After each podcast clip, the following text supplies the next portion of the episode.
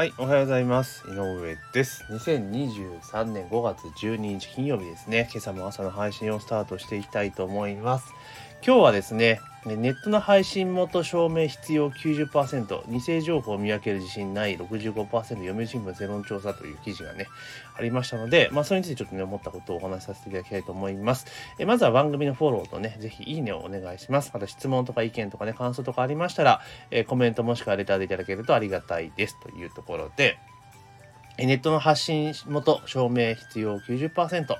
えー偽情報見分け自信がない65%と読売新聞のね世論調査の記事なんですけれどもちょっと読ませていただきますと読売新聞社は4月からあ3月から4月デジタルと社会をテーマに全国の世論調査を実施。郵送方式ですね。インターネットのニュースや情報の信頼性を高めるために新聞社や IT 大手などで作る技術研究組合が開発を進めている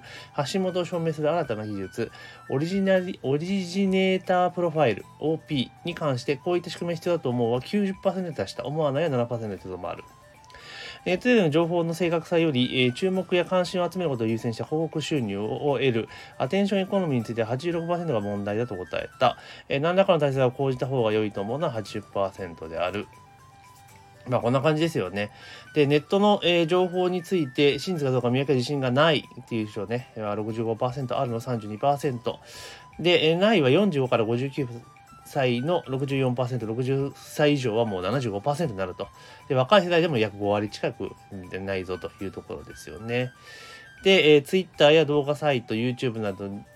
えー個人がネットで自由に発信する情報について漂,、えー偏った、えー情報や考え方に影響される人が増え、社会の分断が深まるは63%、昨年の8月から9月に聞いたのと9ポイント増となったと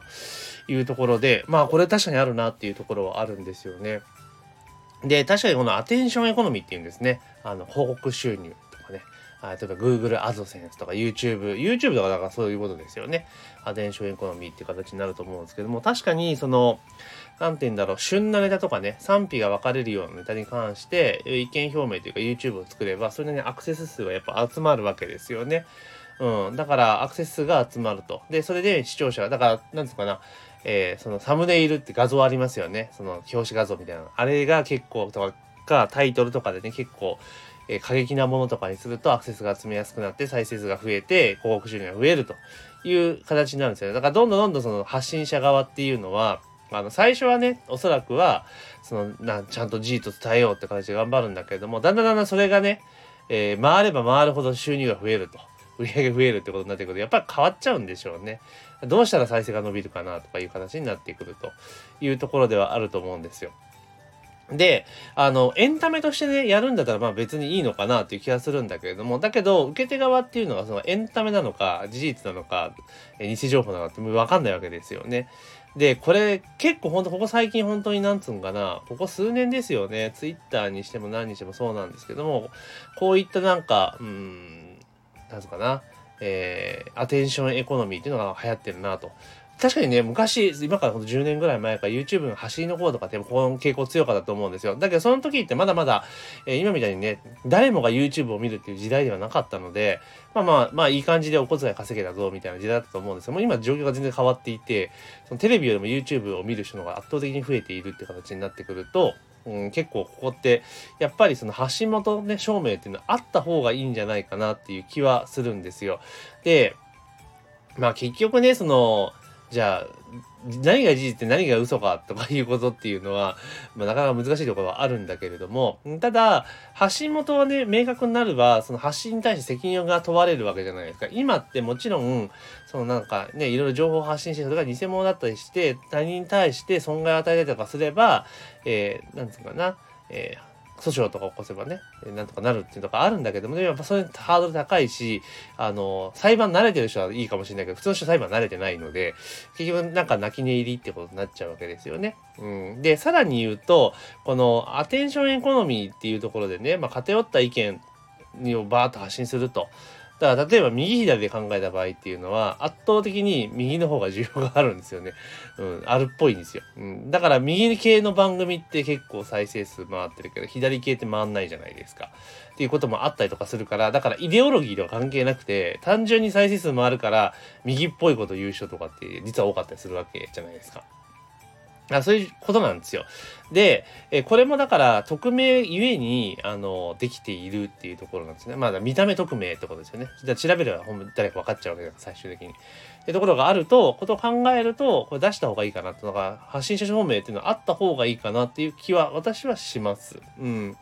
で、あとは、あの、こういったね、その、なんつうのかな、えー、アテンションエコノミーとかになってくると、最初はなただ単純になんか知りたいなっていうふうに思っていて、見ていくわけじゃないですか。で、これがまた厄介なところが、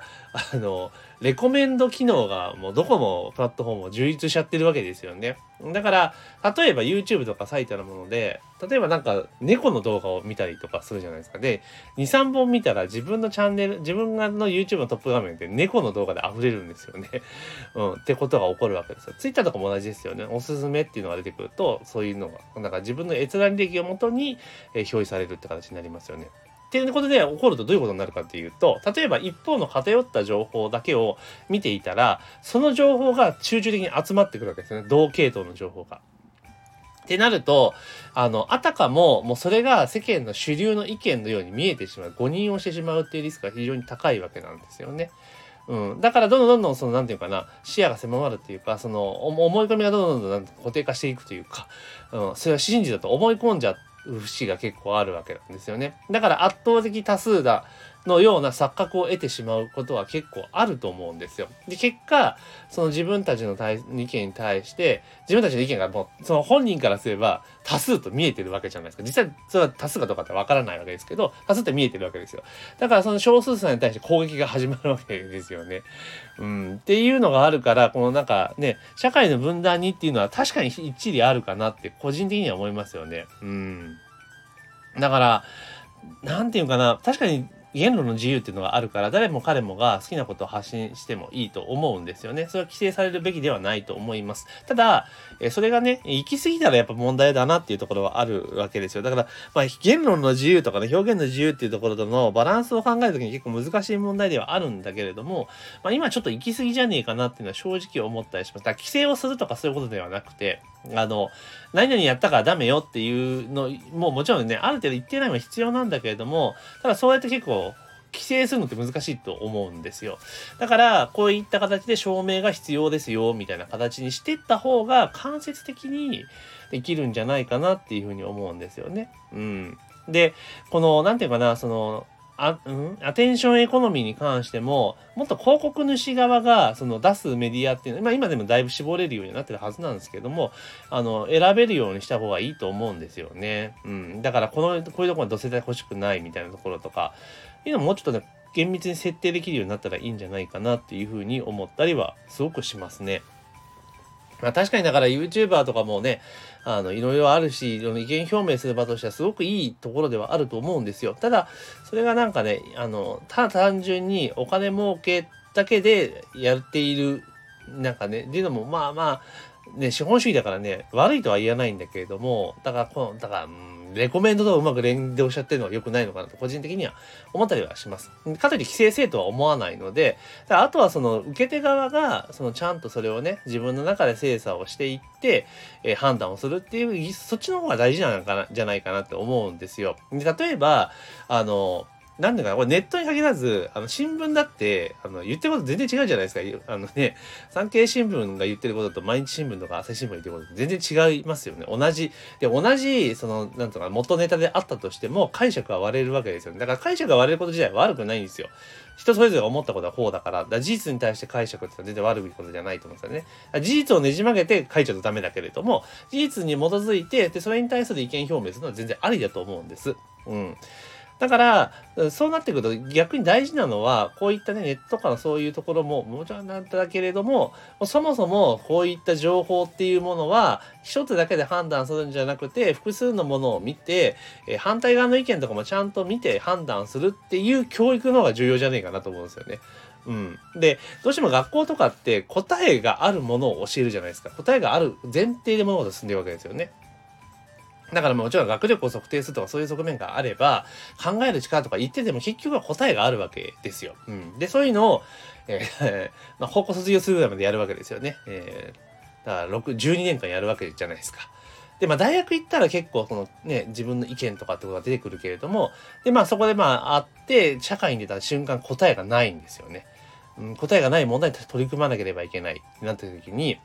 今までのね、高校までとかの学校だったら、その勉強だったら、探せば答えで見つかるんですよ。絶対答えがある、ある勉強してるから。だけど、社会にはそれがないわけじゃないですか。だから、いろんな情報に当たっていって、最初に判断をしなければいけないっていうところになるわけですよね。で、その時に複数の情報のソースを当たるっていう訓練してないから、結構いきなりそれ大変なんですよね。うん。これって別に小学校っていうからね、何かの情報に対して答えを見つけるとき、なんか考えるときには、いろんな情報、なんか自分がこれは違うなと思うところにもちゃんと目を向けて、で、総合的に判断しなさいっていうような教育を12年間したらだいぶ変わってくると思うんですよね。うん。で、見た上で自分で判断する、自分の意見表明をするっていう形の教育をした方がいいんじゃないかなっていうふうに思います。だから今ってもう結局今の学習とかって、あの、クイズ王を育てるようなプログラムじゃないですか。